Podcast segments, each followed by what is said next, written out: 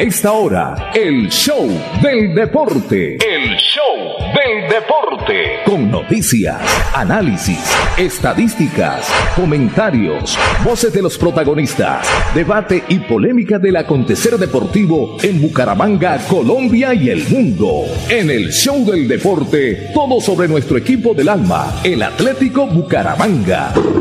El show del deporte. El contenedor deportivo más escuchando de la radio santandereana. El show del deporte. Con la dirección del polifacético Fernando Cotes Acosta. En una presentación de Cajazán, Incomesa, Espuma Santander, Clínica Carlos Moreno, Club Deportivo Olympic, Universidad Industrial de Santander UIS, Fresca Leche. El show del deporte. El espectáculo del músculo, la emoción, la pasión y el sentimiento. La experiencia y trayectoria del mundialista José Luis Alarcón hacen del comentario una opinión con sello propio. La credibilidad es su patrimonio. Hola, señoras, señores, tengan todos ustedes muy buenas tardes. Ya estamos acá, ya estamos aquí en nuestro máster digital en la calle 36 con carrera 15. Un lindo estudio la verdad que a mí me agrada venir aquí y cada que pueda lo hago porque eh, me siento mejor que en el estudio en el Palacete de Versalles. Porque aquí puede uno expresar, puede uno hasta gritar. Claro que gritar no es lo ideal. Pero puede hablar uno más durito, digamos más durito. Y eso me agrada, eso me gusta. La parte técnica la conduce hoy nuestro ingeniero Felipe Andrés Ramírez. ¿Cómo? Ah, bueno, el orden de los factores no altera el producto. Andrés Felipe. Muy bien. Eh, les saludamos Fernando José Cotes Acosta en la dirección general, don Juan Manuel Rangel, Juan Diego Granados, el Sami Montesinos, ¿cómo le narró ese gol el Sami? Ya lo vamos, no sé si usted lo tenga por ahí planillado. No, no, pero tranquilo, más adelante, no hay problema el gol de Kevin Pérez con el cual ganó el equipo Atlético Bucaramanga ayer al cuadro Deportivo Cali. Les saluda este amigo de ustedes, José Luis Alarcón, y los invita a que compartamos este programa de 90 minutos analizando y comentando lo que fue ayer el partido Atlético Bucaramanga Deportivo Cali, las novedades, las noticias de lo último en la actividad deportiva del fútbol de nuestra selección Colombia que ya perfila su compromiso frente al cuadro boliviano y el remate de la eliminatoria frente a la selección Venezuela. Doble fecha donde pues tenemos por lo menos eh, la fe, la ilusión de que el milagro se produzca, porque no de otra manera, no de otra manera, eh, Colombia estará en Qatar 2022, un milagro. Que se le crucen los cables a la selección de Gareca, que no pueda sacar los resultados Gareca, y que nosotros hagamos nuestra tarea. Pero el problema siempre ha sido que los demás ayudan, pero Colombia no se ayuda, no hace la tarea. Pero bueno, de todo esto vamos a hablar más adelante. Eh, vamos a Cajazán de una vez con Cajazán, la primera caja de compensación familiar del Oriente Colombiano, mientras llega don Fernando José. ¿Ya está? Ah, bueno, creí que no estaba porque no tengo aquí la pantalla digital. Don Fernando José Cotesa Costa Bienvenido, polifacético, una feliz tarde. Fernando. Fernando Cotes Acosta, el polifacético, experiencia y versatilidad radial en el show del deporte. El show del deporte. Eh, buenas tardes, mi estimado José. Buenas tardes para todos nuestros eh, oyentes y por también los televidentes.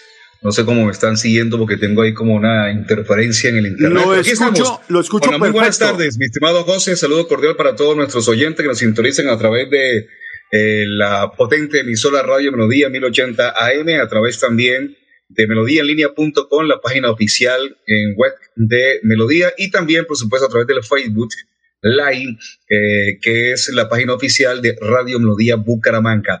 Antes eh, que todo, quiero saludar y felicitar a nuestro equipo de trabajo que ayer en bloque, en conjunto, creo que era la primera vez después de este rollo de la pandemia que nos permiten estar en un par de cabinas eh, seis personas que hacen parte de este grupo deportivo y que pudimos eh, transmitir a todos nuestros oyentes y televidentes lo que fue este partido entre Bucaramanga y Cali, un 1 a 0 importante. Así que muy bien por haber eh, concurrido. Por supuesto, el mundo lista, por supuesto, Juan Manuel Rangel, Juan Diego Granados, inclusive nuestro comentarista invitado, don Jorge Torres Rodríguez, que también estuvo ahí, en nombre de TV Plus, nuevo canal que dentro de muy pocos mm, días estará al aire aquí en nuestra región. Así que, Mundi, un placer y aquí estamos, por supuesto que sí, para conversar y para hablar de lo que fue anoche el triunfo del Bucaramanga y también de otros eventos deportivos, como por ejemplo la clasificación del Medellín en la ciudad de Cali en la Copa Sudamericana. Eh, en la Copa, en la Copa Sudamericana, sí, perfecto. Muy bien, vamos eh, a conversar sobre ese tema más adelante, así que don Pipe Ramírez, eh, don, presentamos por supuesto los titulares a nombre de Caja San aquí en el show del deporte. En el show del deporte, titulares a nombre de Cajazán, cada día más cerca para llegar más lejos. El show del deporte. Le arranco con un titular, José, nada más un titular que voy a dar a conocer en este momento y es el ascenso del, décimo, del decimocuarto al décimo lugar en que está en este momento el Bucaramanga. Cuatro puestos ascendió gracias al triunfo de anoche frente al Deportivo Cali, un gol por cero. Así que ese es un titular para arrancar, así que lo dejo para que usted, por favor, eh, amplíe un poquitico titulares aquí en el show de deporte. Bueno, pero vamos a hacer un paréntesis porque me comprometí con el profe que le iba a quitar 15 minutos. Eh, tenemos ya en línea Armando el Piripi Osma eh, y lo saludamos de inmediato, profe, con las muy buenas tardes, felicitaciones por el triunfo de ayer y bueno, ¿cómo termina usted de tener esas sensaciones importantes en el arranque con el equipo Atlético Bucaramanga en estos tres partidos? Buenas tardes, profe escucho. Hola, hola, que, no escucha. A ver, eh, si me colabora André Felipe, es tan amable. Eh, hola. Aló. Ahora sí, profe, una feliz tarde, ¿cómo va? Hola, profe. No le escucho. No me escucha, no me está escuchando, Andrés. A ver, tráigame el celular. Ahora sí. Ahora sí. Ahora sí. Perfecto, profe. Una feliz tarde. ¿Cómo, cómo le terminó, profe? Buenas tardes. Un gusto saludarlos bien. Eh, muy contento por esta victoria, por haber mantenido el arco en cero, por ver un equipo eh, con buen orden, con buena estructura y sobre todo en los últimos minutos defendiendo a muerte ese gol. Sí, eso, eso lo notamos que el equipo como gatito patas arriba, mordiendo, apretando dientes o con el cuchillo entre los dientes logró sacar adelante en esos minutos donde, donde el Deportivo Cali le metió dos puntas a Buletich y luego metió al señor eh, Rodríguez, al señor eh, Ángelo, entonces puso, puso el partido cuesta arriba, pero, pero me gustó la personalidad del equipo, la madurez del equipo para, para manejar esos minutos finales, profe. Sí, concordamos con eso. Yo creo que los equipos cada vez que consiguen un objetivo específico y logran que, que, se, se, dé ese resultado, pues se van cogiendo más fuerza. Yo, la verdad, todas las semanas ustedes me habían criticado al equipo porque recibió dos goles y esta vez, pues, es un momento para el elogio de ellos porque mantuvieron el arco en cero. Así es. Bueno, profe, eh, de entrada, de entrada, mm, ¿cuál era la idea con, con ese plan de juego que de pronto usted gestó durante la semana larga para enfrentar al equipo deportivo Cali de quien usted tenía un conocimiento pleno? cómo fue ese plan de juego? El plan de juego mío era desgastarlos, tener más la posesión del balón que ellos, porque me iban a hacer un bloque defensivo, un 4-2 y cuatro hombres en punta, iba a ser un equipo partido.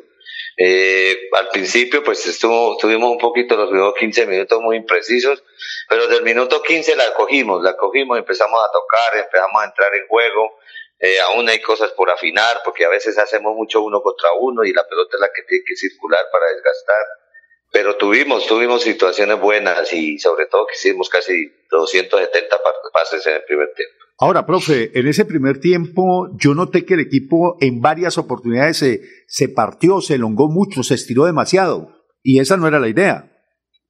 No, es que se estiras por el estilo de juego de ellos. Ellos juegan, con el hombre en punta. Esa es una jugada que la teníamos calcada desde el saque inicial. Si usted mira el primer, la primera jugada de ellos, es un pelotazo que anticipa bien Gómez y la saca la banda, pero ese es el estilo de juego de ellos. Ya, nosotros le apostamos a qué, profe, a salir jugando desde el fondo o a tirar la pelota por encima de los volantes para pelear el rebote con ellos en defensa. Bueno, por ahora solo he trabajado tres salidas jugando.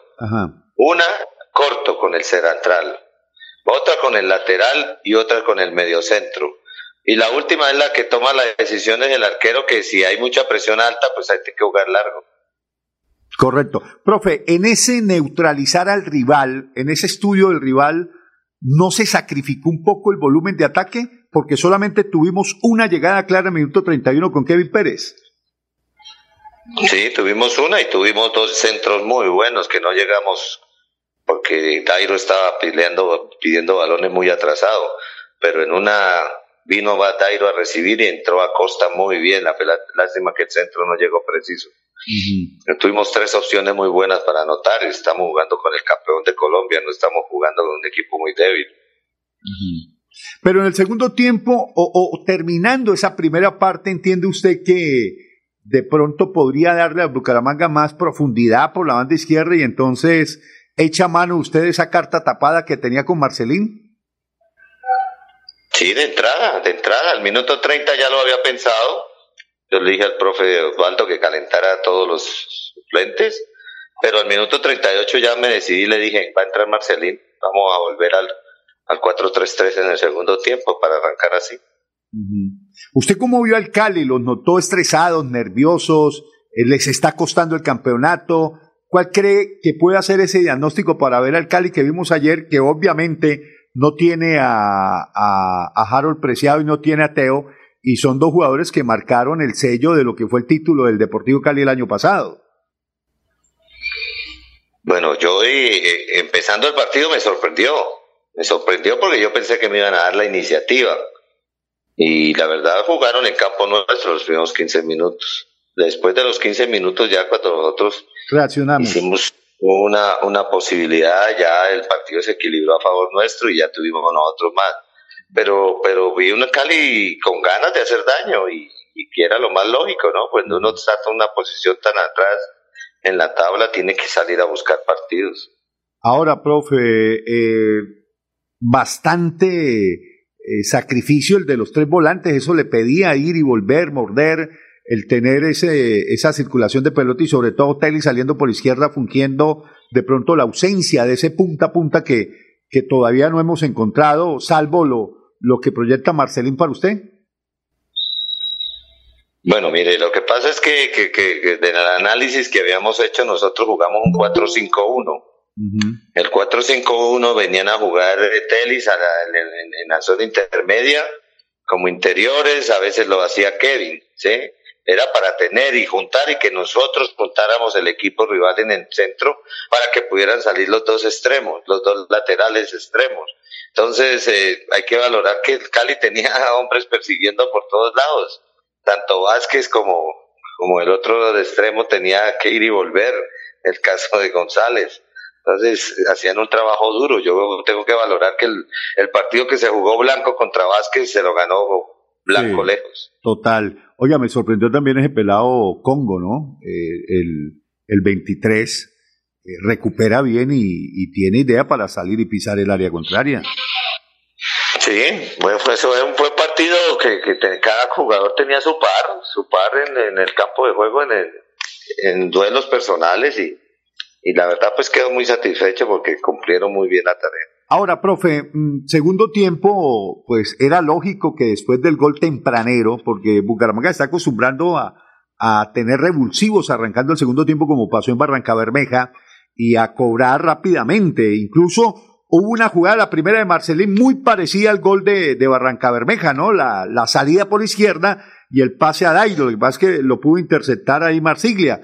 Pero, pero calcado el arranque de Barranca Bermeja al arranque del segundo tiempo ayer.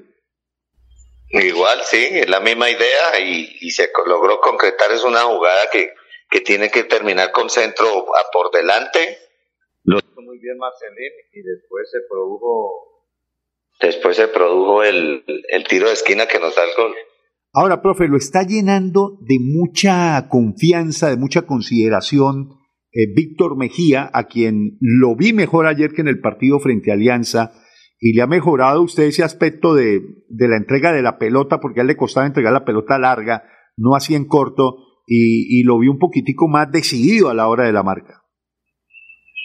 Sí, la verdad lo, lo tengo que valorar porque hizo dos pases seguidos malos, pero después se, se, metió en el cuento y, y, tuvo una producción bastante grande dentro de los pases efectivos. Sí, de acuerdo. Bueno, profe, la idea para el compromiso frente a Santa Fe eh, es ir cimentando de pronto esa idea de los tres volantes eh, de primera línea. Usted va muy rápido. Hoy apenas estoy en recuperación, hoy apenas es jueves.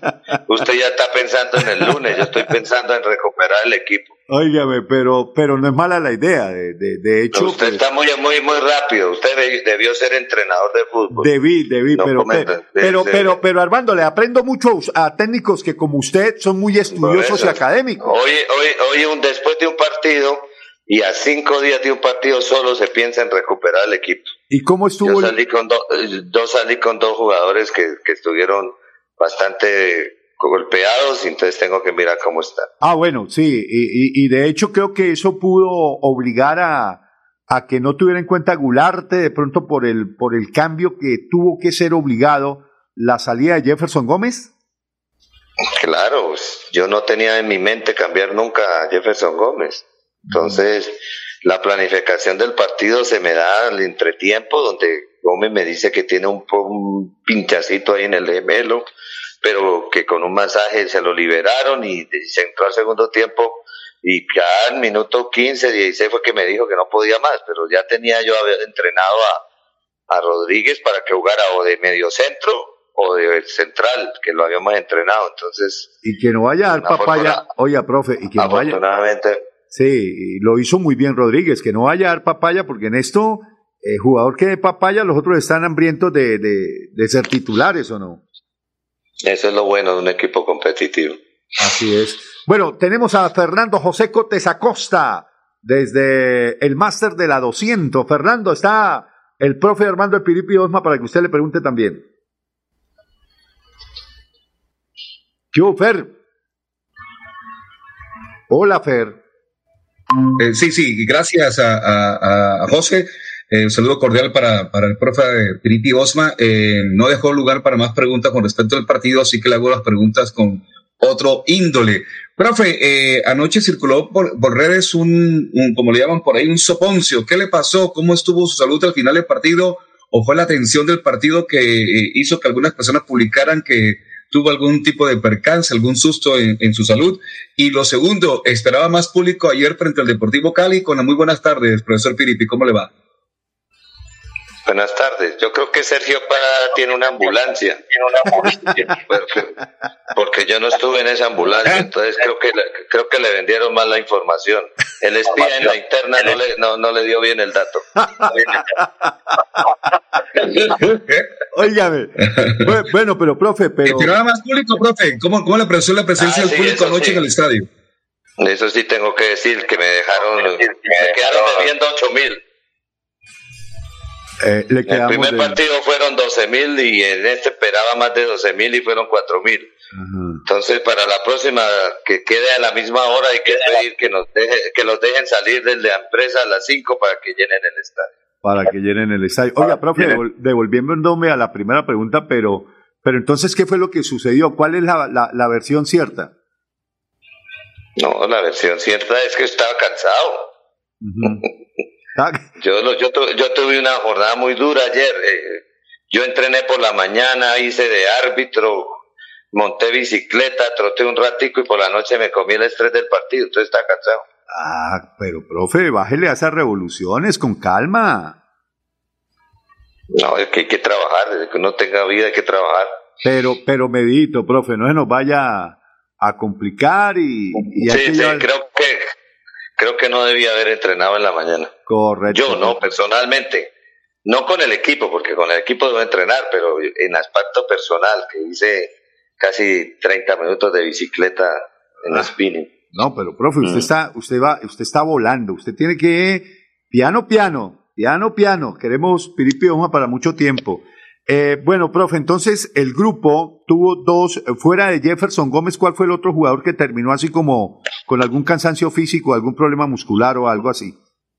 Bueno, Telis tenía un, un este en las rodillas y tenía el corte en la ceja, creo que le tiene que hacer una serie de puntos.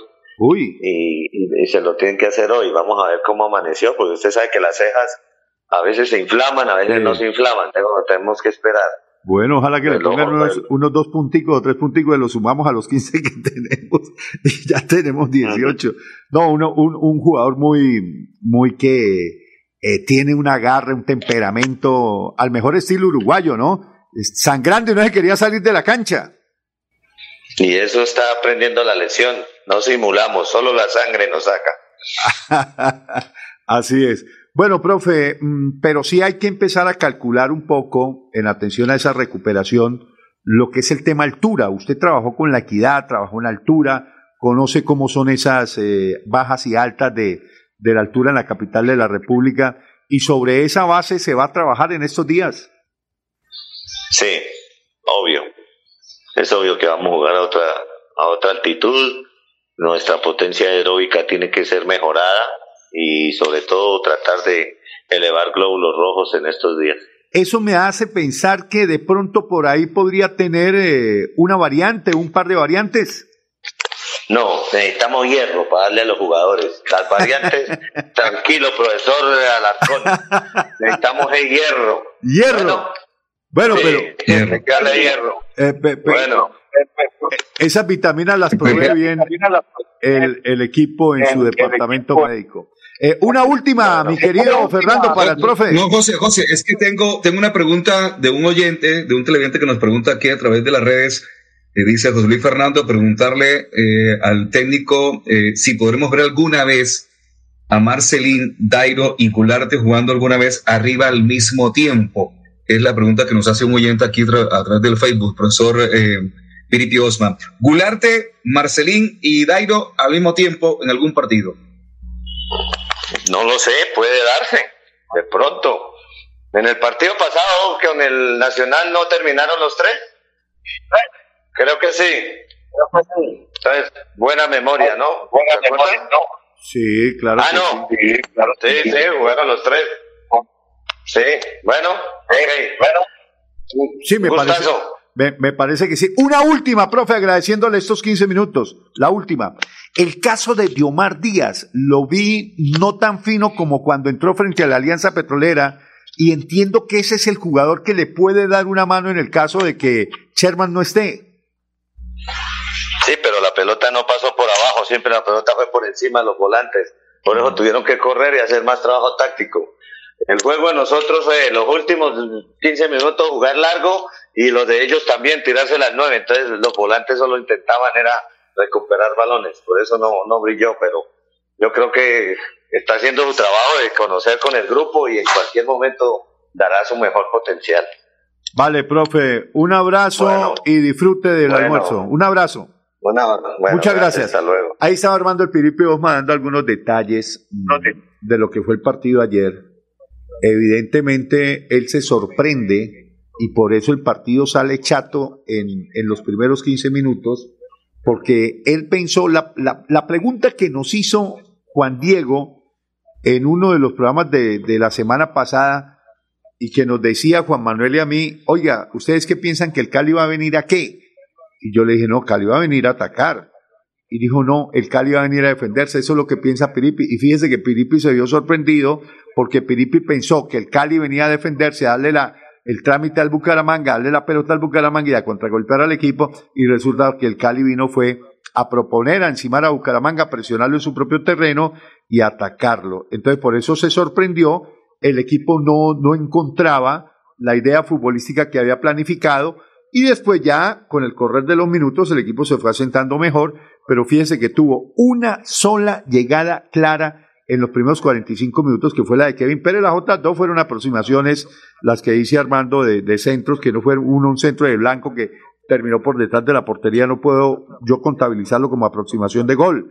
Y, otra llegada por, por el sector de derecho, cuando Kevin Pérez se asoció con, con Jackson Montaño pero no son jugadas claras de peligro sobre la portería del Deportivo Cali. Por eso, dentro de esa estrategia que sorprendió a Piripi Osma, el equipo no se vio a tal punto de que al minuto 30 ya él pensaba corregir lo que había planificado pensando que el Deportivo Cali le iba a salir de una forma. Ahora, Fernando, esto en el juego de las estrategias, de los planes de juego, y que los técnicos plantean un partido pensando en que el rival les va a plantear un partido de, de, la manera que ellos pensaron, pero cuando el rival plantea una cosa diferente, como se la planteó en Vigado al equipo Atlético Bucaramanga en condición de local y perdió Bucaramanga, cuando estaba dirigiendo Cravioto, lo sorprendió. Entonces, Fernando, creo que el profe, o estamos al frente de un profe que estudia a su rival y que planea los partidos de acuerdo a las fortalezas y debilidades que le ofrece cada rival. Muchos otros técnicos piensan diferente, dicen, no, yo primero pienso en lo mío, yo, yo, yo trabajo lo mío, que el rival se preocupe por mí y yo no me preocupo del rival. E, Esas son formas de ver, son formas de interpretar, son formas de sentir, de planificar y desarrollar un plan de juego con miras a un partido. Lo único que le puedo decir, José, es que yo ayer, antes del partido y ayer durante el programa que hicimos antes de este partido, yo había planteado, había dicho que yo no sé por qué pensaba el técnico Felipe Osma que, el Cali venía a defender, iba a comenzar a, defenderse o que iba a trabajar atacándose, el cambio de, estrategia. Yo creo que, el Deportivo Cali tenía, debía venir aquí a, la ciudad a atacar porque está huérfano de puntos. Entonces debió llegar, venir a, atacar y no dejar que el Bucaramanga manejara el partido. No, no entiendo ahí ese, ese, ese pensamiento de pensar que el Deportivo Cali viniera a otra función diferente a que a venir a atacar y, y ese cuenta que cuando el Cali se decidió en el segundo tiempo atacar fuertemente, ahí fue cuando eh, se hizo inclusive, eh, tuvo la mejor oportunidad en su momento Bucaramanga porque se dedicó también a contrabatir al Deportivo Cali. Pero en el último, y en resumen, para estar muy claros en el cuento, es que Bucaramanga ha logrado unos tres puntos importantes que suman en la tabla tres puntos claves que sumado a los tres puntos que le dieron la semana anterior ya la I mayor, pues alcanza en este momento el puesto 10 con 15 puntos y está ahí con los mismos puntos del séptimo y el octavo, esperando a ver qué ocurre con el resto de la fecha, que va a ser larga, que todavía quedan partidos hoy y mañana, porque fue dividido por el tema de las elecciones del domingo anterior. Eh, y hay que decir también que el lunes arranca de una vez la fecha, la, bueno, que, perdón, que va hasta el domingo la fecha. Y arranca el lunes, la otra. La fecha número la, el lunes comienza la fecha número 12. La 12. Así que eso es la... Venga, eh, tenemos hace rato a Juan Diego Granados Herrera. Juan Diego, con muy buenas tardes. Qué pena, lo tenemos ahí hace rato oculto. Juan Diego, ¿cómo le va? Buenas tardes. Bienvenido aquí al show de deporte, compañero. Hola muchachos, muy buenas tardes. ¿Me escuchan bien? Perfectamente. ¿Usted de qué estudio nos está saliendo? ¿Desde el de su casa o el de la casa alterna? Desde el estudio de la casa. Estudio de la casa. Ya, entonces estudio uno. Estudio uno. Eh. hay muy buena imagen. muy buena imagen. Ahí se ve bien, ahí se ve bien la, la imagen. Es bueno, por supuesto, utilizar la, la, tecnología que estamos aplicando en este momento aquí a través del show de deporte y, por supuesto, para la gente que nos sigue en Facebook y la gente que más tarde, que cuando tenga chance, en la tardecita, en la noche, eh, vuelve a Facebook y, y observa el programa, pues ahí están las imágenes de los compañeros. Listo, Juan Diego, ¿qué, qué, percepción, qué opinión tiene usted lo que fue anoche el partido de Bucaramanga? Y, lo, y lo, que dijo Felipe ahora. Bueno, estaba además mirando muchas redes sociales a ver qué decían.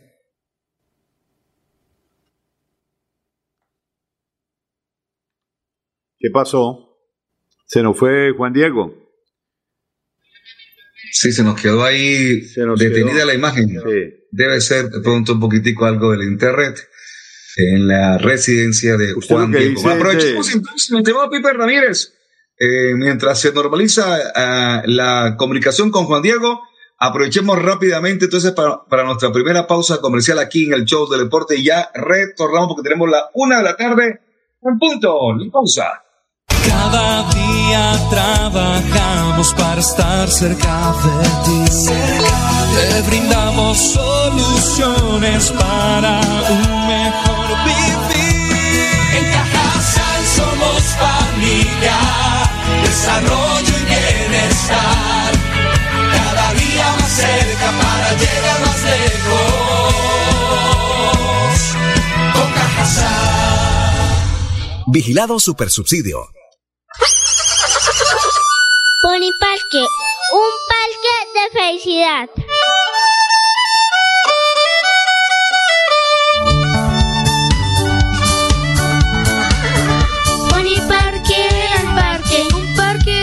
En la bella Mesa de los Santos Santander.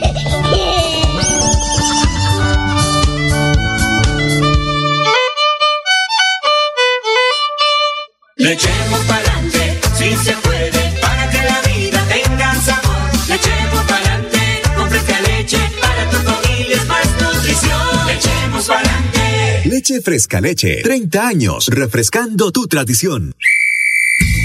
Márcate un golazo con Cubo y participa en el torneo Interbarrios Cubo. Bucaramanga, 400 años. Regresa a la fiesta del futsal más importante del oriente colombiano. Son más de 45 millones en premios y 200 cupos disponibles. Inscríbete y participa marcando el 310-850-1658. Organiza Vanguardia y Alcaldía de Bucaramanga. Después de casi 30 años, nos ponemos al día con la malla vial de Bucaramanga. Llega el reto de la historia, la gran inversión dentro de la cual se destinarán 20 mil millones de pesos para recuperar la capa asfáltica en todas las comunas de la ciudad. Son cerca de 630 mil millones de pesos para comenzar a saldar lo que históricamente nos había arrebatado la corrupción. Conoce más sobre el reto de la historia en www.bucaramanga.gov.co. Alcaldía de Bucaramanga. Gobernar es hacer. oh El 2022 traerá grandes sorpresas en el Mundialito Incomesa, el mejor torneo de fútbol base de Latinoamérica para niños nacidos en el año 2011. Sede Bucaramanga, Colombia, junio de 2022. Fútbol 8 en la fase de grupos. Fútbol 9 en octavos y cuartos de final. Fútbol 11 en semifinales y en la gran final. Alexandro con la pelota, ojo para gol, la masía para gol, al marco, gol.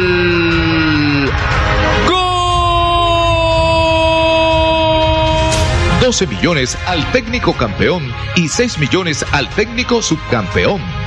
Inscribe tu equipo en un torneo de fútbol base a la altura de los mejores del mundo, exclusivo para las mejores escuelas del continente. No me grites, aliéntame. WhatsApp 310-289-8760. 310-289-8760.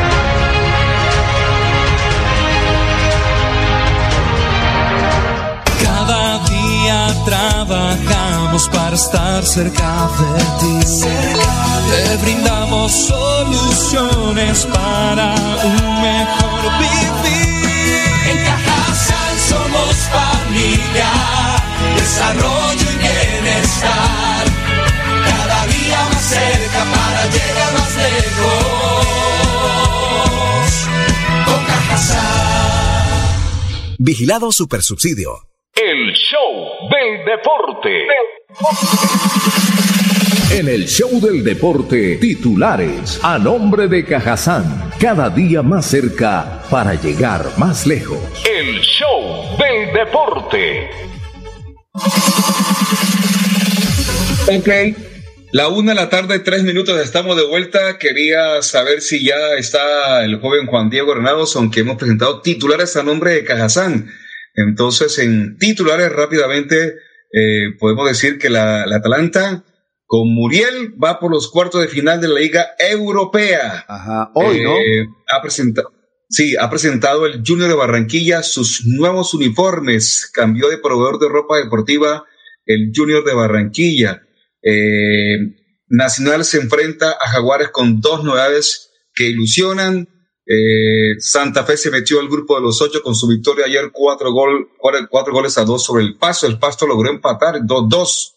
Eh, son las noticias de lo que es Ese el equipo- tema mm, ese de equipo- ese equipo Deportivo Santa Fe- Novak Djokovic está habilitado para jugar Roland Garros aún sin vacunarse, mi estimado mundialista. Óigame, a propósito de Santa Fe, eh, pues dijo Piripi, no, no vaya tan rápido, déjeme descansar el equipo, pero yo ya estoy pensando en el partido con Santa Fe.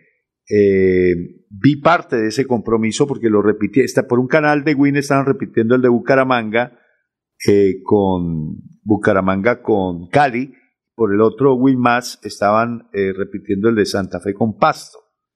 Eh, me quedé viendo el de Bucaramanga, lógicamente, pero vi algunos apartes del partido con Santa Fe, Santa Fe Pasto, y, y ojo que ese Santa Fe es ganable.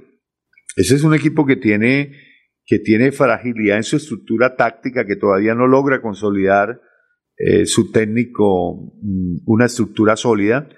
Eh, en eso yo veo mucho más sólido a Bucaramanga en su esquema futbolístico. Mm, habrá que ver el tema altura, que habrá que manejarlo, sopesarlo. De eso sabe mucho eh, Armando Osma.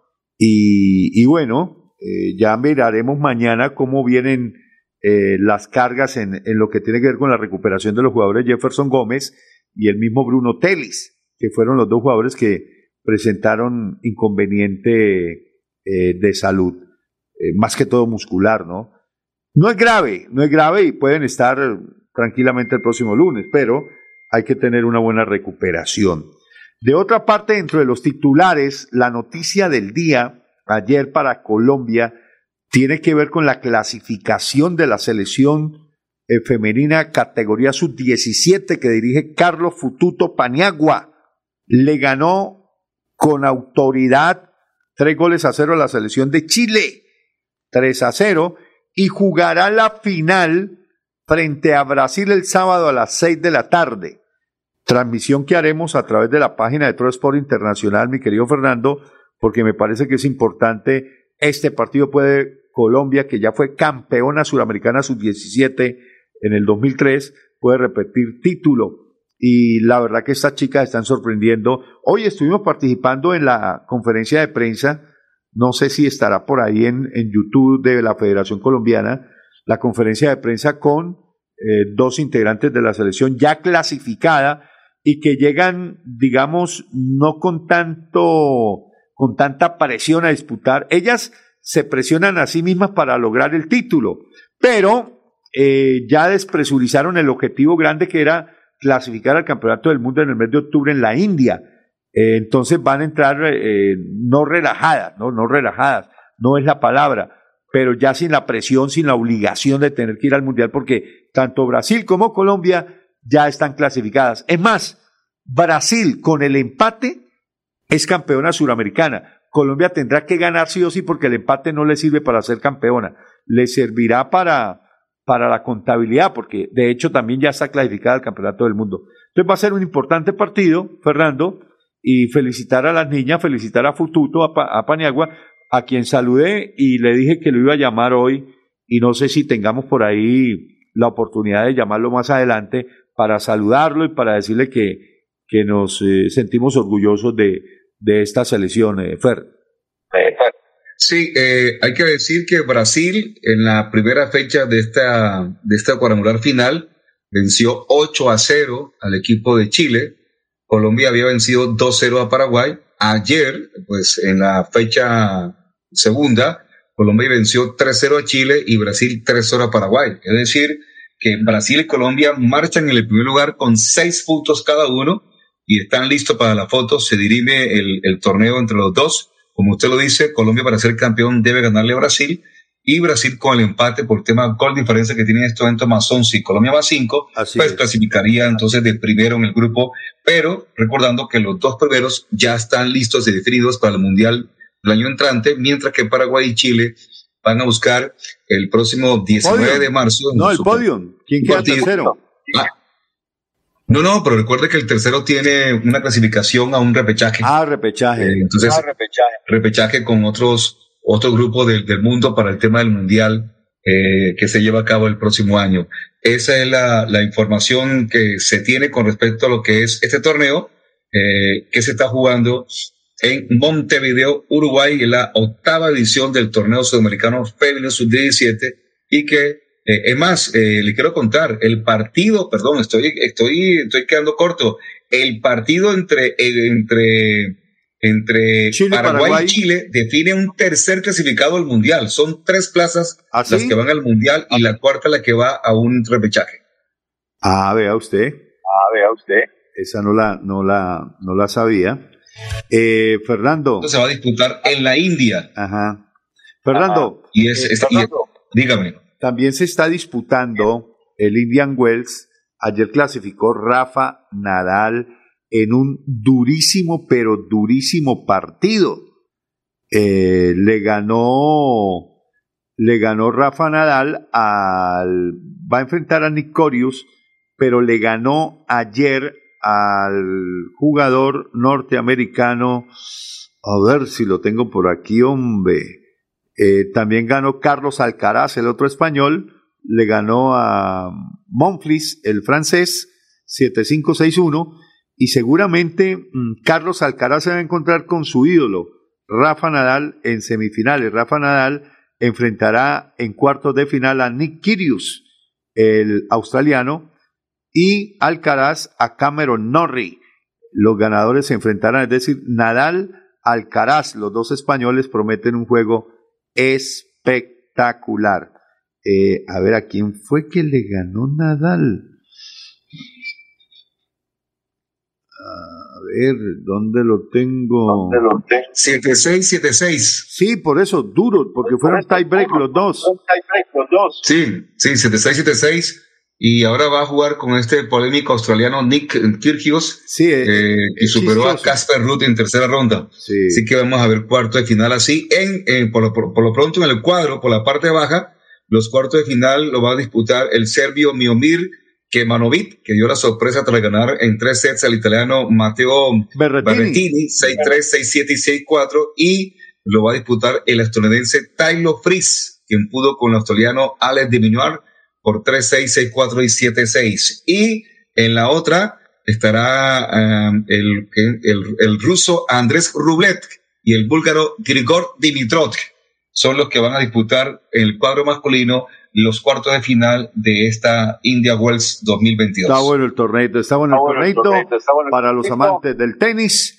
Y en la NBA, ayer eh, los Golden State Warriors volvieron a ganar nuestro equipo. Eso está muy bien. Y Los Ángeles Lakers están chilingueando porque no logran entrar al grupo de los clasificados a postemporada. Bueno, mm, vamos a hablar del Bucaramanga. pero hoy debe- deben jugarse dos partidos de cuartos de final de la rama femenina, porque ya por la parte de arriba ya se definió una primera semifinal. En la van a jugar la rumana Simona Halek y la polaca Iga Swiatek. Y por el otro lado, hoy se deben estar, no sé a qué hora son los partidos de, de India Wells. Yo creo que es por la tarde noche. a Sí, por hora, la tarde. son estos partidos. Hoy a las 5 se enfrenta Kirius y, y Nadal a las 5 de la tarde. Ah, ok, porque hoy se debe estar jugando dos partidos de cuadro en la Roma femenina. No tengo aquí el cuadro en este momento, pero la española Paula Abadesa se mide a la rusa Verónica Kudermetova. Y en el último, el otro cruce de cuarto de final son María Satkari y la, la casaca Elena Rybakina. Son las dos, son los dos partidos que definen la otra semifinal de India Wells en la rama femenina, mi estimado Mundi. Sí, correcto. A esta hora se juega Chacari, la griega, frente a la Rivaquina. Va ganando la Rivaquina. eh, ¿qué pasó con Juan Diego? Juan Diego, ¿qué pasó? ¿Ya está listo para conversar y dar su comentario lo que fue el partido anoche, Juan Diego? Juan Diego. Señor, acá estoy, Fernando. Bueno, cuéntelo, cuéntelo, cuento su percepción. Usted que sigue al Bucaramanga, que va a las, a las prácticas, que hace. que está en la de intimidad del equipo. Que está en la intimidad del equipo. Bueno, ¿cuál es su percepción de lo que fue anoche este, este triunfo? Bueno, continuando con, los que, con lo que les estaba diciendo antes, no sé si me escucharon, estuve mirando muchas redes sociales y hay comentarios muy divididos de la afición y de otros colegas periodistas.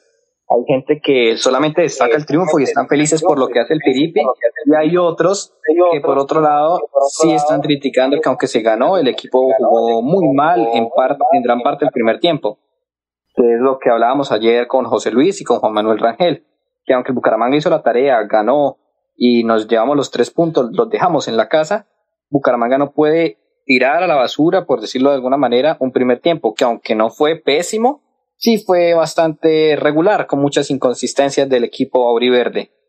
Deseé mejorar mucho la salida, el orden.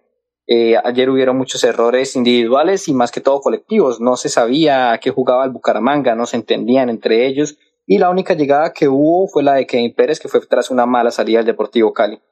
Ya pues como todos sabemos, el segundo tiempo pues mejoró mucho la situación con la entrada de Marcelín, que le dio más profundidad al equipo y se obtuvo la victoria. Lo que a mí no me gustó un poco es que eh, eh, Armando el Piripi Osma se empezó a tirar, empezó a tirar al equipo muy para atrás de manera muy tempranera. Al minuto 60 ya estaba parando en seco las subidas de Jackson Montaño, los ataques de Sherman Cárdenas. Hubo hasta una que no sé si ustedes recuerdan, Bucaramanga estaba atacando y el Piripi le dijo a Sherman que tirara el balón para atrás y Sherman tiró el balón para atrás. Entonces no me parece también esa situación porque además es un 1-0 contra un equipo que aunque esté en mal momento sigue siendo el vigente campeón del fútbol colombiano, que tiene muy buenos jugadores de todas formas, de mucha jerarquía, de mucha categoría, y creo que renunció muy rápido a, a atacar y se metió mucho atrás y por eso sufrimos tanto al final. Yo tengo una lectura, mmm, yo tengo una lectura ya hablando con Armando el Piripi Osma, una lectura diferente. Yo sí pienso que Armando se equivocó en el planteo del partido. Eh, yo creo que eh, el Deportivo Cali le enseñó que los equipos hay que prepararlos para no depender de lo que le proponga el rival, y más en condición de local. Yo eso lo pensaría más en condición de visitante que en condición de local, porque es que yo en condición de local, yo tengo que preparar a mi equipo es para salir a buscar el partido, más allá de que el rival sea el Cali, Nacional, América, Junior, el que sea, el que sea. Yo tengo que formularle a mi equipo la idea de que tengo que salir a buscar el partido. Entonces, a mí me parece que dentro de lo que quiso hacer Armando el Piripi Osma, lo quiso eh, corregir a lo largo de la primera parte. Eh, ya le, el Bucaramanga después del minuto 15 le había dado algunas puntadas para para corregir eso que él planeó mal, porque él visualizó a un Deportivo Cali, lo dijo en la entrevista que le hicimos. Yo, yo pensé que Cali nos iba a ceder la pelota y nos iba a ceder la posesión, nos iba a ceder, eh, digamos, la, la posibilidad del dominio del partido, de terreno y pelota, y no fue así. Dijo, dijo me sorprendió el Cali, sorprendió el Cali. Pero, pero, José, yo no sé, yo ahí encuentro una, una cierta incoherencia. Yo también. Porque si él también. piensa que el equipo venía a defenderse, ¿cómo fue que dijo el que venía a defenderse? ¿Por qué coloca entonces tres volantes de, de defensa en el Bucaramanga? Correcto. Si porque... él sabe o percibe que el equipo viene a defenderse, pues yo le meto entonces más gente para atacar. No claro, sé por claro, qué. No sé, claro. Yo también. que hay una incoherencia en el, en el comentario. Estamos totalmente de acuerdo. Lo que pasa es que él quiso, mmm, porque el Deportivo Cali, eh, de pronto dentro de lo que pensó Piripi, eh, tener un equipo que le cediera la, la, el dominio al Bucaramanga y, y, salir a la contra, y salir a la contra, salir con eh, movimiento lo, muy rápido lo, con la banda. ¿Pone a pensar diferente en este momento o qué? Sí, sí, sí, sí, porque él pensó sí, sí, porque él que pensó... con Ortega como armador, con Vázquez por una punta y con González, Johnny González por la otra, el Deportivo Cali lo iba a, aguantar, a esperar en una línea de cuatro y a contragolpearlo por la banda. Entonces, para ese contragolpe por las bandas, él eh, quiso cerrar esas bandas con una línea de tres mucho más sólida, teniendo a Kevin Pérez por derecha y por izquierda al jugador Telis y dejar como volantes interiores a el jugador Víctor Mejía y a Michael Acosta. Esa apuesta no le salió a Piripi, esa apuesta lo confundió porque el equipo se vio confundido completamente y se vio presionado porque vimos que un Deportivo Cali salió desde el primer minuto a presionar en la zona defensiva de Bucaramanga, obligando a Bucaramanga a tener que tirar la pelota larga por encima de los volantes y a pelear los rebotes. Y, ahí Bucaramanga se confundió por completo. Bucaramanga no, no, no, no tenía la pelota, no tenía posesión. el Deportivo Cali, pues, si bien presionaba, Bucaramanga tampoco era muy profundo y tampoco agredía la defensa del equipo Atlético Bucaramanga, que en ese, en ese sentido se comportó bien en esos primeros 15 minutos y no, no, no le dio la posibilidad al Deportivo Cali de que lo agrediera y tampoco sacó figura a Chaverra. Eh, tuvo un par de, de, de errores, por ejemplo, ese error de Jefferson Gómez, en una pelota larga por el sector izquierdo y luego el centro a Buletich que la tiró cerca al palo de la mano derecha de, de Chaverra y pare de contar. Eh, pero no se vio a ese Bucaramanga fluido, no se vio a ese Bucaramanga contundente en ataque, eh, no se vio al Bucaramanga que de local tenía que ir a poner las condiciones y a meter al Deportivo Cali en su propio terreno, pero por acciones ofensivas del mismo Atlético Bucaramanga, más no eh, producto de una propuesta defensiva del Cali. No, Bucaramanga tenía que ir a recostar al Cali con una propuesta mucho más decidida y con una vocación de, de hambre, de triunfo, y no de la manera como, como manejó Bucaramanga el primer tiempo. De hecho, ahí mismo lo dijo, 30 minutos y ya pensaba meter a Marcelín porque, porque veía que Bucaramanga no, no, no tenía llegada, no tenía volumen de ataque. Eh, pero bueno, corrige para el segundo tiempo y ya el equipo se ve mucho más generoso en ese volumen de ataque. Y Marcelín, así como le metió esa pelota de gol en Barranca Bermeja por poco y se la copia en el arranque del segundo tiempo. Y después esa jugada termina en un tiro de esquina y ese tiro de esquina termina con el rebote que, que cogió Sherman y el centro de Sherman para la cabeza de Kevin Pérez y el gol de Bucaramanga en el minuto 2 de, del segundo tiempo. Y de ahí en adelante Bucaramanga, pues, eh, yo no sé si ese gol hace que Bucaramanga se despresurice, es decir, de que ya no tenga la intensidad de juego, porque digo, ya tenía el 1 a 0, dijo, bueno, yo eh, voy a aguantar al Deportivo Cali que se me va a venir, evidentemente el Deportivo Cali se le viene el minuto 60, marco ese minuto porque fue el ingreso de Ángelo Rodríguez y quedó con Buletis, Ángelo y, con un Deportivo Cali que le apostó a tirar la pelota arriba, a que Bucaramanga cometiera el error y a que Bucaramanga se replegara. Y ahí fue cuando mm, ya Bucaramanga no tenía más argumentos sino la de buscar el contra, el contraataque, la salida rápida, pero ya tenía un Kevin cansado y un Rodin Quiñones que entró a nada, a nada. Y yo creo que esta parte de Rodin ya hay que analizarla porque ya no se la puede seguir jugando ya no se la puede seguir jugando Piripi con Roden Quiñones. Ya Roden Quiñones demostró que es un, es un jugador supremamente limitado, pero limitado. Solamente tuvo una acción ofensiva y la tiró a la grada 55. Yo creo que esa pelota terminó en el Hospital Universitario de Santander, en la terraza, ya le daría una enfermera, porque, porque fue terrible esa, esta acción de, de Rodin Quiñones y no le aporta absolutamente nada en ofensiva al equipo. Ah, que en Barranca Bermeja fue y presionó al arquero y cometió el error el arquero y luego nosotros cobramos por ventanilla.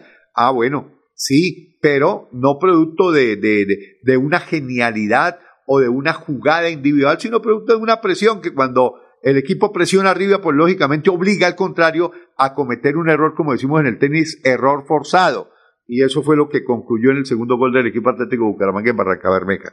Eh, por lo demás, yo creo que el equipo tiene herramientas para plantear un partido más o menos como lo quiso plantear en el sentido frente al Deportivo Cali, es decir, con tres volantes de recuperación, haciéndose sólido y sin quemar mucha energía, porque ojo que yo vi al Bucaramanga ayer en el primer tiempo cuando quiso proponer eh, presión arriba, eh, vi el equipo muy alargado, vi el equipo muy partido y eso no lo puede permitir en Bogotá, porque en Bogotá hay que tener un bloque muy compacto, líneas muy cortas para desgastarse lo menos posible. Entre menos corra el equipo Atlético Bucaramanga en Bogotá, es mejor, porque le va a alcanzar el aire, lo va a dosificar y le va a alcanzar para sostener el partido en la zona media. Bucaramanga ni se puede ir a cometer la locura de presionar a Santa Fe en su propio terreno, pero tampoco se puede meter en la cueva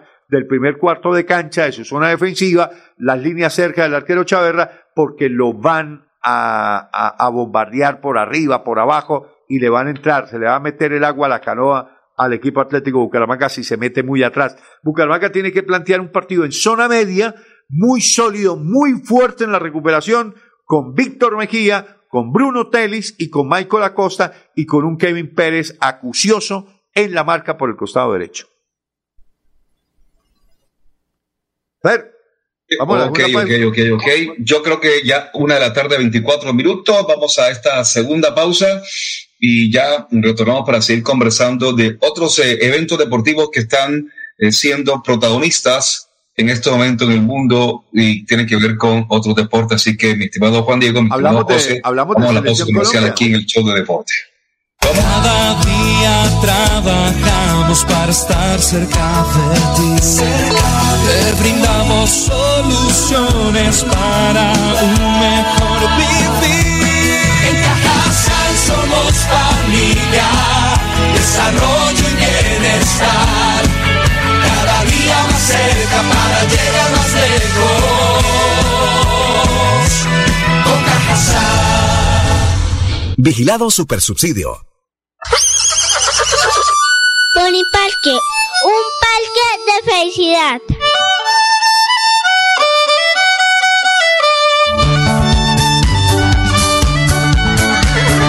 Pony Parque, el parque, un parque de felicidad.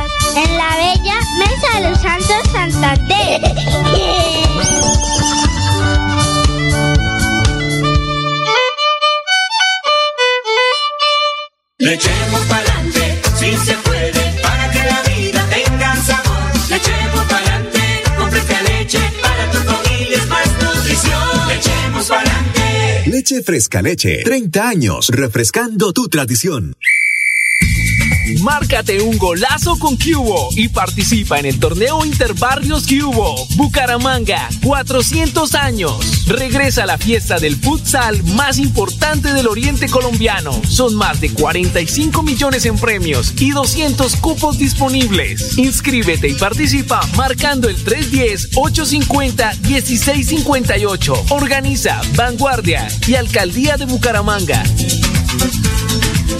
Después de casi 30 años nos ponemos al día con los parques de Bucaramanga. Llega el reto de la historia, la gran inversión dentro de la cual se destinarán más de 15.890 millones de pesos para repotenciar siete parques de la ciudad. Son cerca de 630 mil millones de pesos para comenzar a saldar lo que históricamente nos había arrebatado la corrupción. Conoce más sobre el reto de la historia en www.bucaramanga.gov.co. Alcaldía de Bucaramanga. Gobernar es hacer. El 2022 traerá grandes sorpresas en el Mundialito Incomesa, el mejor torneo de fútbol base de Latinoamérica para niños nacidos en el año 2011. Sede Bucaramanga, Colombia, junio de 2022. Fútbol 8 en la fase de grupos. Fútbol 9 en octavos y cuartos de final. Fútbol 11 en semifinales y en la gran final. Alexandro con la pelota, ojo para gol, la masía para gol, al marco, gol.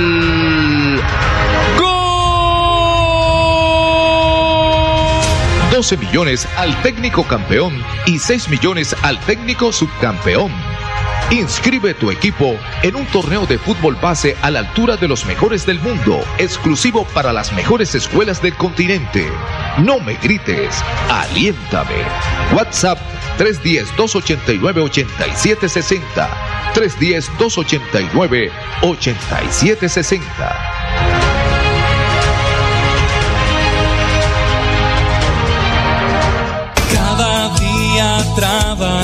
Para estar cerca de ti.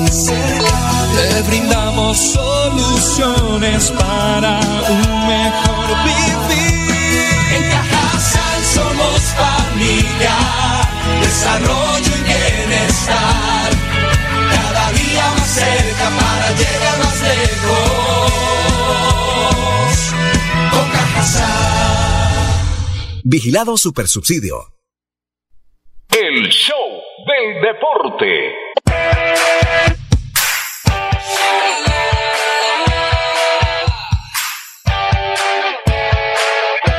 Ok, tenemos ya la una de la tarde, 29 minutos. Seguimos conversando acá, por supuesto que sí, con respecto a el tema del partido de anoche. Bueno, José, ¿qué habrá pasado? ¿Por qué el público no, no, no, no fue como lo esperábamos al estadio este Germán Cucaseros, porque la verdad esperaba mucho más público y la verdad que el público no estuvo muy de acuerdo con lo que fue la categoría del rival, el, el Deportivo Cali y por supuesto el actual campeón del fútbol colombiano. Yo tengo dos teorías. Tengo dos teorías. Yo tengo la primera teoría mía, es que todavía el público no se conecta con el proyecto de Armando el Piripi Osma. Eh, la afición todavía está dolida, y no de ahora, de, hace rato, por eh, cómo se ha manejado la institución desde arriba. Es decir, eh, sigue en esa incredulidad de que los proyectos deportivos que lleguen eh, no van a feliz término porque en cualquier momento se puede acabar, entonces se acaba la ilusión, entonces la gente no se ilusiona. Un poco lo que yo pensaba en el arranque del campeonato con Cravioto, cuando les dije, a mí este equipo, si bien, y hablé de un 50% de una nómina que tenía herramientas, que tenía condiciones, y el otro 50% era un tiro al aire, y dije, yo no me voy a ilusionar porque cuando la gente se ilusiona y le dan un estartazo, pues eh, es peor, porque la desilusión es más grande.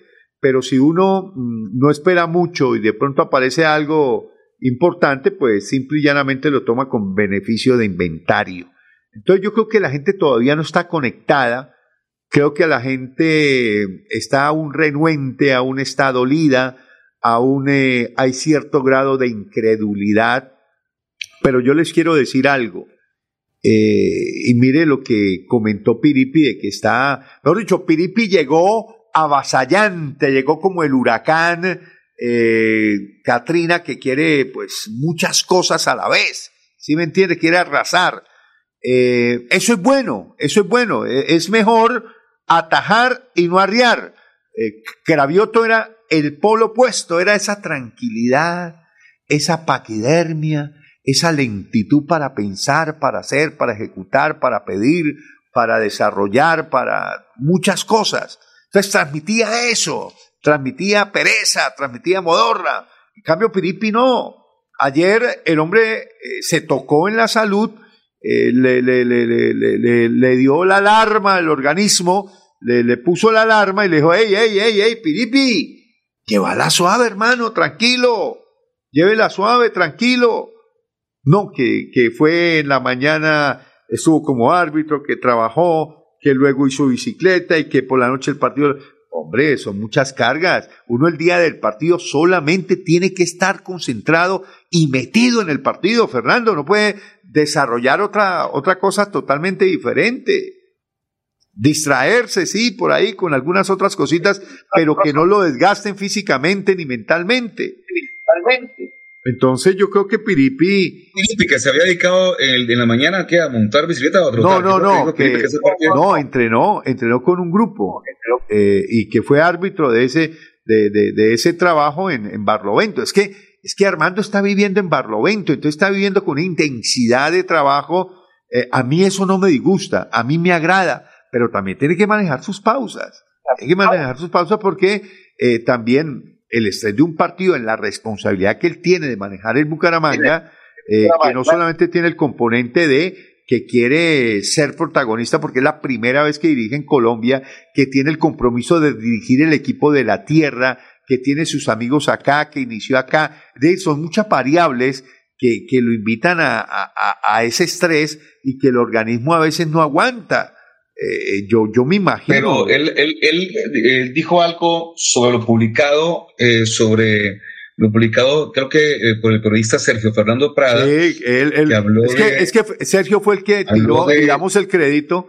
Sergio fue el que tiró la noticia en su cuenta de Twitter que Armando había salido regular de salud y que bueno, la verdad no lo he leído, lo, lo escuché. No, no, el, el, Twitter decía que había tenido, que había sufrido un episodio de descompensación. Ah, descompensación. Eso en términos generales cuando uno le da un soponcio, sí. un, un, mareo, sí, algo un así. medio desmayo, algo así, se puede pasar. Pero, pero, pero Piripi lo descartó. Creo que dijo algo de una ambulancia, que sí, pronto sí. dieron cerca una ambulancia. No, eh, lo, no lo, lo, lo, que, lo que dijo Piripi, Piripi lo que quiso fue bajarle digamos, el tono a la noticia, que evidentemente existió, existió. Evidentemente, y no, no es un secreto para nadie que, que esos niveles de estrés conllevan a eso. Pero quiso, digamos, eh, como, como minimizar el, el episodio para que la gente no se preocupara, ¿no? Pero, pero sí tiene que Armando eh, ponerle cuidado a eso, porque, porque de todas maneras el organismo le está diciendo algo, ¿no? Ok, bueno, eh, vio algo, yo como que le mandé un ay sí, venga, si yo le mandé un video hecho por un aficionado a Pipe sobre los penaltis, usted lo pudo bajar, Pipe, los penaltis anoche entre Medellín y el América, comenzó a cobrar no América, pero es que me pareció chévere el video que publicaron en una red social porque aparece la imagen de los jugadores, los cobros, la imagen del técnico de Oiga, de- no, de lo- América de Cali, venga, venga, Osorio Fernando, arrodillado, lo de Osorio- agazapado, lo de Osorio, de pie. Lo de Osorio fue lamentable. Lo de Osorio merece un comentario serio y merece el señor Osorio un castigo serio por parte de la Confederación Suramericana de Fútbol en este efecto del Tribunal Deportivo de la disciplinario de la Conmebol, porque este era un partido de Copa Suramericana regido por Conmebol, porque no hay derecho a, a tanta, yo no sé qué le está pasando a Osorio, se le está corriendo la teja, ¿cómo es posible que, que pise eh, a un jugador que se cae en los pies de él, eh, cerca donde él estaba en la zona técnica, y, y le meta un pisotón con la intención de, de dañarlo? Osorio, eso no se hace. Hay 50 cámaras que, que lo están viendo y, y ese registro apareció en las redes sociales porque eh, yo no sé si apareció en la transmisión, creo que no fue en la transmisión, fue en las redes sociales y caramba, Osorio, Osorio. eh, Pero, pero, pero venga, pero mientras se, se toca el tema, eh, hablemos un poquitico del tema deportivo. ¿Tiene listo, Pipe, de pronto los penaltis para, para recordarnos un poquitico anoche lo que se vio en, el, en la ciudad de Cali en la clasificación Escuchemos un poquitico el tema.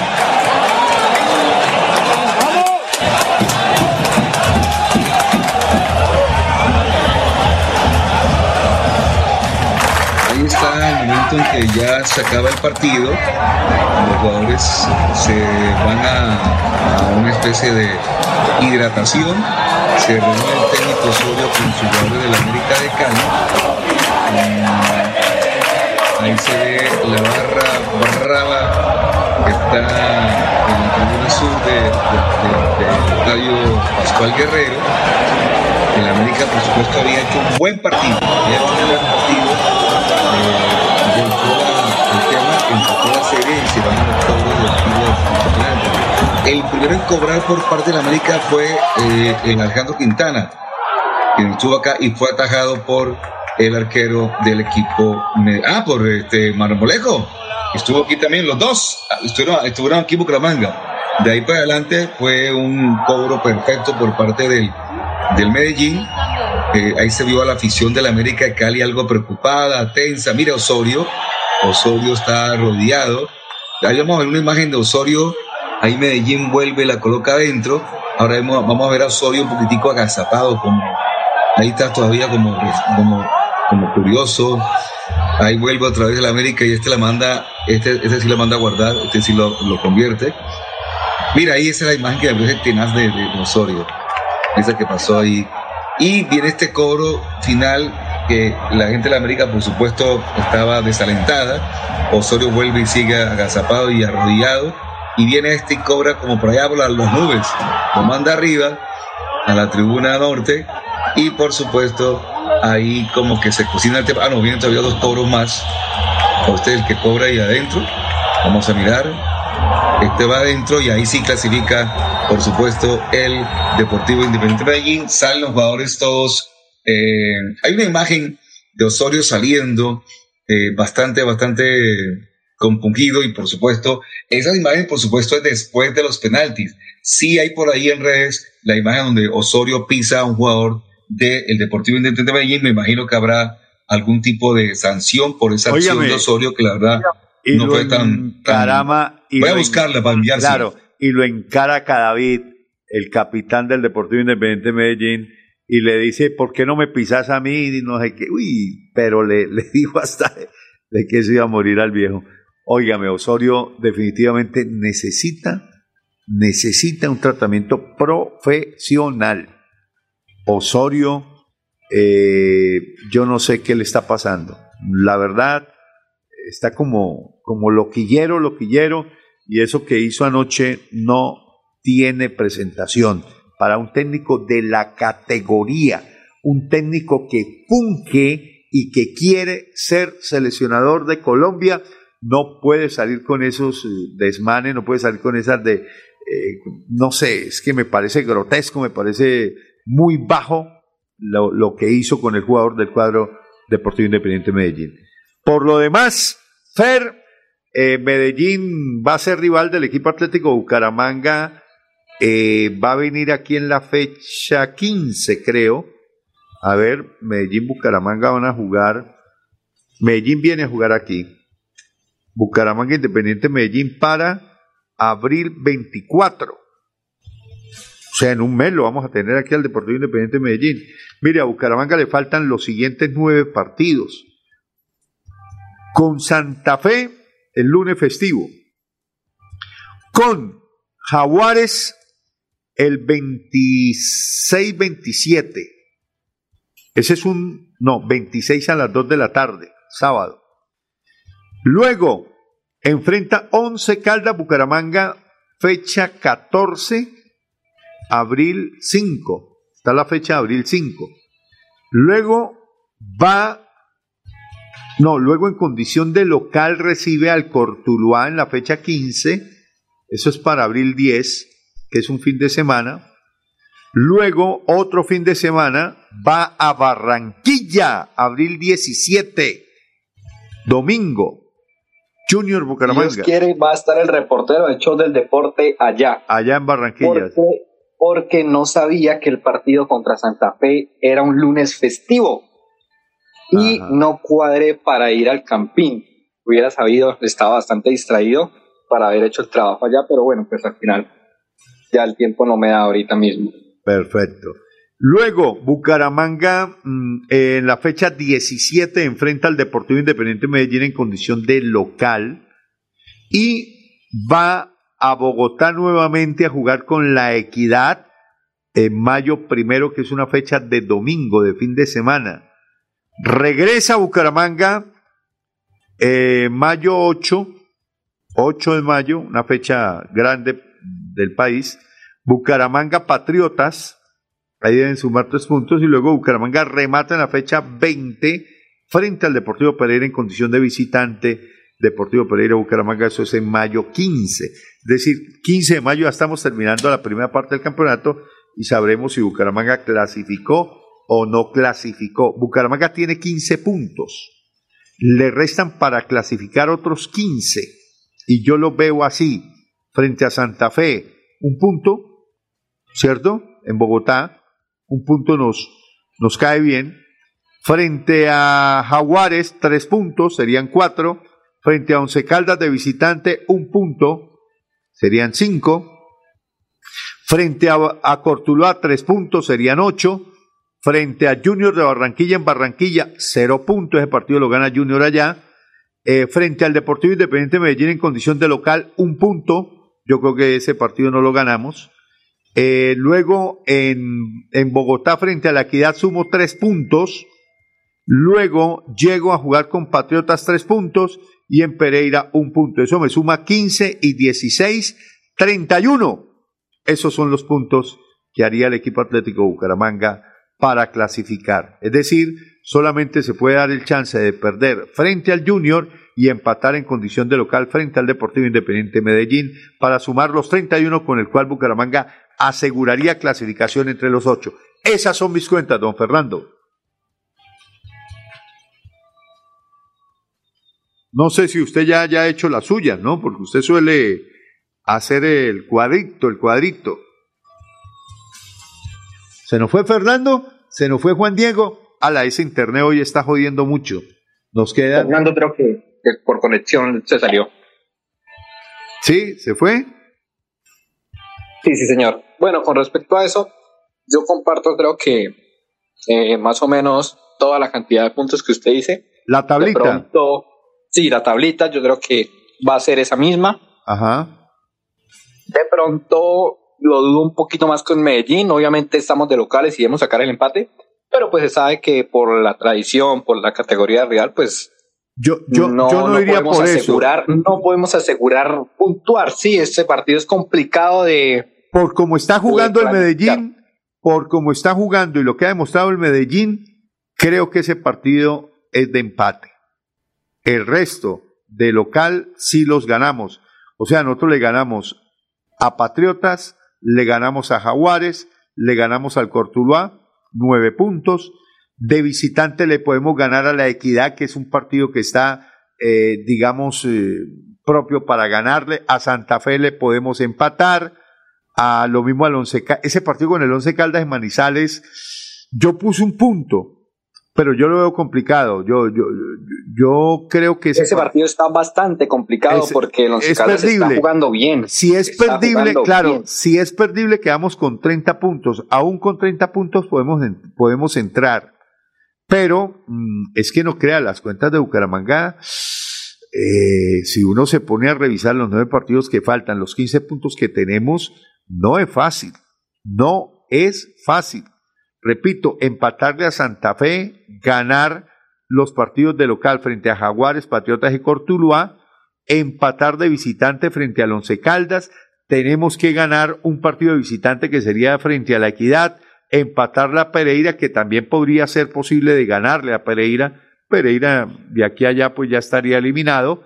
Y el partido en condición de local frente a Patriotas, ganarlo.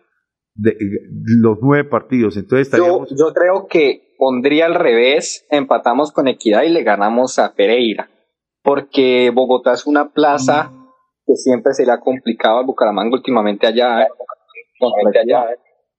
Lo que sí debe ser fijo, fijo, sin importar qué pase, es que el Bucaramanga no puede ni siquiera empatar con Jaguares, con Ah, no. Patriotas, con esos equipos tiene la obligación de pase lo que pase de ganar. No podemos hacerlo de temporadas anteriores donde nosotros mismos nos eliminamos contra los equipos llamados chicos, empatando en nuestra casa o perdiendo contra Jaguares, contra Pasto, contra todos esos combinados que tienen que ser victoria. Claro, no, total. Y es que de los nueve partidos, nueve partidos que tenemos, cuatro son de local y cinco partidos de visitante. De los cuatro partidos de local hay que ganar tres y empatar uno. Diez puntos. Porque yo, la verdad, el partido con Medellín lo veo jodido para ganarlo. Lo veo jodido. Y ganar de visitante, ojalá dos. Si le pudiésemos ganar a la Equidad Pereira, bingo. Pero bingo, bingo. Ahí sí nos podríamos dar el lujo de perder con el Once Caldas. perder con el Once Caldas.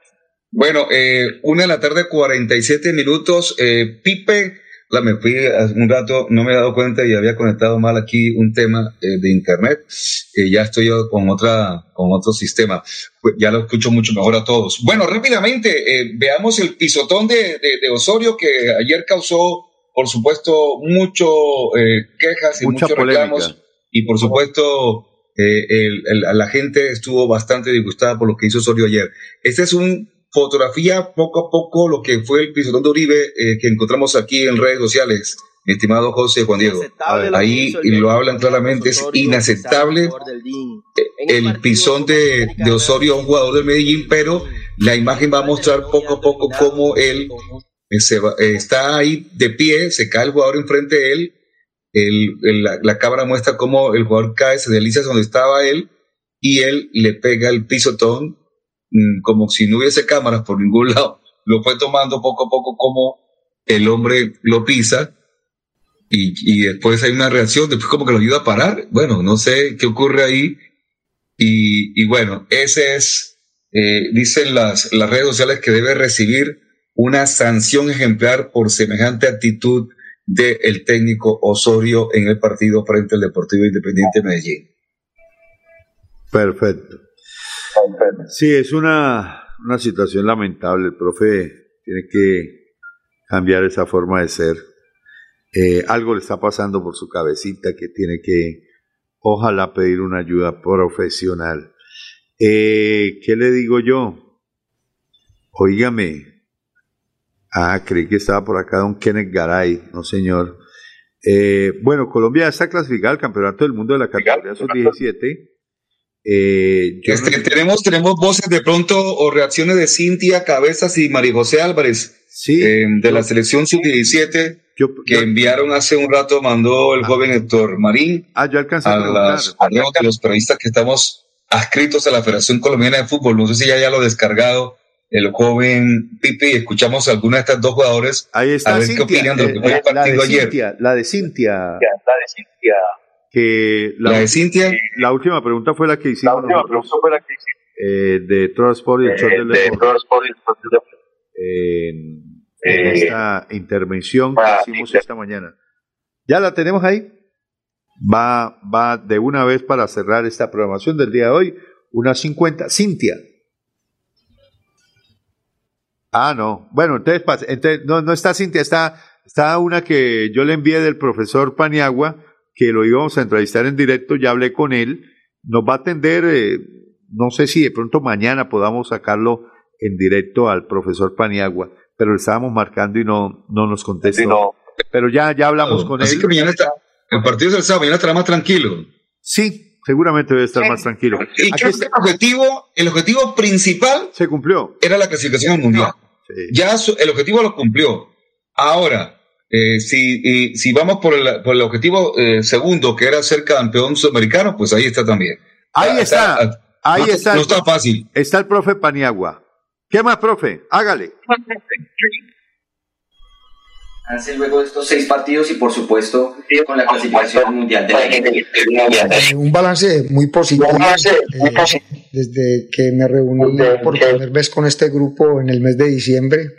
El objetivo era este, eh, clasificar al mundial eh, y bueno, y lo, lo hemos hecho con lujo de detalles. En este momento eh, llevamos disputados seis partidos, se han ganado todos y, y bueno, y ahora, ahora queremos ser campeones. Ahora ya llegamos a, a- a jugar la final con Brasil. Esperamos recuperar el grupo bien en, lo físico, porque hoy jugamos por allá a 30 grados de temperatura. Eh, inclusive en el intermedio tuvo una dificultad médica Gabriela Rodríguez, la cual eh, no, no existió ninguna gravedad, pero decidimos, decidimos cuidarla para lo que viene. Bueno, ahí estaba un poco las declaraciones después del partido de victoria de la selección Colombia frente a la selección de Chile. Fututo Paniagua, quien fuera asistente técnico en la gesta del equipo Atlético Bucaramanga año 97 en el subtítulo y la clasificación por primera vez en la historia Copa Libertadores de América del equipo Leopardo, Copa Libertadores que cubrimos en aquella época junto a ese tremendo narrador llamado Eliezer Hernández y que le decimos cariñosamente el Cheche Hernández, que ahora tiene su Cheche manía. Un abrazo al gran Cheche, Checheito. Me contó un, un qué, un oyente, me pasó una grabación que hizo, mejor dicho, mejor dicho, Cheche. un abrazo para John que debe estar tirando risa a esta hora. Eh, Ferco, ¿nos vamos? ¿O usted tiene algo más por acotar? Eh, Sí, le quería decir que si están hoy en comité de aplausos entre usted y Cheche, ayer Cheche lo elogió, lo ponderó, lo puso en el cielo. Hoy usted lo hace al narrador eh, Eliezer Hernández. ¿Ve? O sea, nos estamos coqueteando está- está en un mutuamente. comité de aplausos. ¿Cómo? Nos estamos coqueteando mutuamente, entonces. Sí, sí, sí, sí, mucho coqueteo, mucho coqueteo y de aquello nada. Bueno, señor eh, Alarcón, unas 53 minutos, casi 54, creo que nos vamos, nos fuimos. Ha sido con muchísimo gusto. Fernando, Mañana, un viernes. ¿Me Dígame, hacer una intervención? Bueno, esto es algo Claro, ya personal. Quería pues dedicar el programa de hoy por el fallecimiento de mi padrino de bautizo, Miguel Ángel Sánchez. Que Dios lo tenga en su gloria y en su honra y que le dé mucha paz y tranquilidad a su familia, a mi señora madrina Cecilia Jarao. Ya era para él. Ave María, Miguel Sánchez. ¿Dónde vivía Miguel? ¿Acá en Bucaramanga, su padrino? Sí, señor, odontólogo de muchos años y muchísima experiencia, y vivió siempre en el barrio El Mutis, en un conjunto Los, los Girasoles, creo que se llamaba. Hombre, los abrazo y voz de condolencia extensiva a toda la familia, mi querido Juan Diego. Y si lo recuerda y lo de esa manera es porque fue buen padrino, porque ay, Dios mío, yo ni me acuerdo ni quién fue mi padrino. Pero bueno, hay padrino de padrinos y marina de madrinas, ¿o no, José? Nos vamos, nos fuimos. Muchas gracias. Buenas tardes para todos. Un abrazo. El show del deporte. El show del deporte. Con noticias, análisis, estadísticas, comentarios, voces de los protagonistas, debate y polémica del acontecer deportivo en Bucaramanga, Colombia y el mundo. En el show del deporte, todo sobre nuestro equipo del alma, el Atlético Bucaramanga. El show del deporte.